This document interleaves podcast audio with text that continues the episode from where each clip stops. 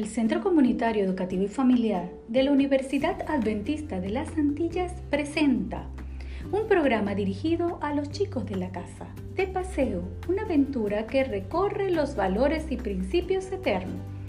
Con Titi Mayrín y la amiguita Holly, hoy tendremos una gran aventura de paseo por la playa. Hola Holly, ¿cómo te encuentras hoy? Hola Titi, muy bien. Hoy es un día que quiero hacer algo bien chévere, pero no sé qué hacer. ¿Me puedes decir qué podemos hacer juntas?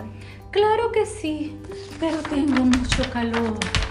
Ay, ¿quién estuviera en la playa? ¿Te puedes imaginar esas aguas? Ay. ¡Qué rico! Ah, así. Espectáculo! ¿Tú quieres ir a la playa, Holly? ¡Ay, sí! Yo quiero ir a la playa. Pero terminaste todos tus deberes. Pues sí, Titi, claro. ¿Terminaste todita. todas tus tareas? La de matemática, inglés y la de... eh, bueno, sí, sí, claro, ya terminé todas, sí. Vamos para la playa, Titi, vamos. Mi querida sobrina, es importante que realices todas tus labores y creo que tú no me has terminado de decir todo. Hay que ser honestos, siempre debemos decir la verdad. Am, ay, Titi, pero es que yo quiero ir a la playa y eso es mucha tarea. Ah, pero dímelo para que entonces pueda, pueda ayudarte y podamos ir. Está bien, es cierto, pero de verdad que me vas a ayudar y esperar. Claro que sí. Mientras haces tus caligrafías, que yo creo que esa es la que te falta, te voy a contar una historia del hombre que quería comprar la verdad. ¿Ustedes quieren escuchar esta historia, amiguitos? Mientras Holly termina su tarea. Y así podemos ir de paseo. ¿No es verdad, Holly?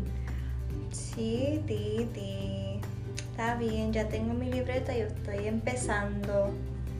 Te cuento. Había una vez un hombre que quería comprar la verdad.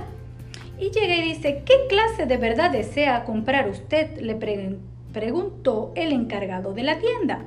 Tenemos verdades a medias, relativas y verdades mezcladas con mentira.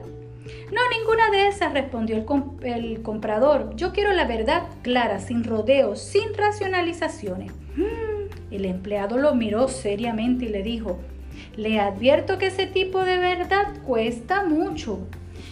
Le contesta el hombre, estoy dispuesto a pagar lo que sea necesario, aseguró el hombre. El precio es el siguiente. Usted será responsable porque aquí, por, por, por aquí y por allá, todos los días de su vida. El comprador dio media vuelta y se marchó muy triste. No estaba dispuesto a asumir un precio tan grande. Sus buenas intenciones por adquirir la verdad se fumaron porque prefería seguir buscando refugio en sus creencias inestables. El hombre de esa historia no pudo seguir el noble consejo del rey Salomón en Proverbios 23, 23. Compra la verdad y no la vendas la sabiduría como la inteligencia y la esperanza. ¿Estás dispuesta a comprar la verdad? Polly. Sí, Titi, este, de verdad que perdón, yo sé que voy a decir la verdad siempre y ya voy a casi terminar.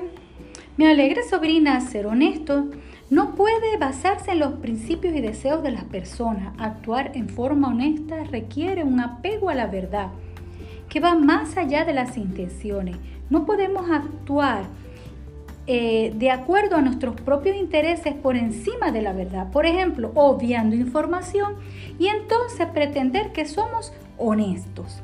Así que espero que aprendas la lección. Siempre es bueno decir la verdad, ser honesto. ¿Qué aprendiste hoy? Pues Titi, yo aprendí que no debo omitir información para favorecer mi situación.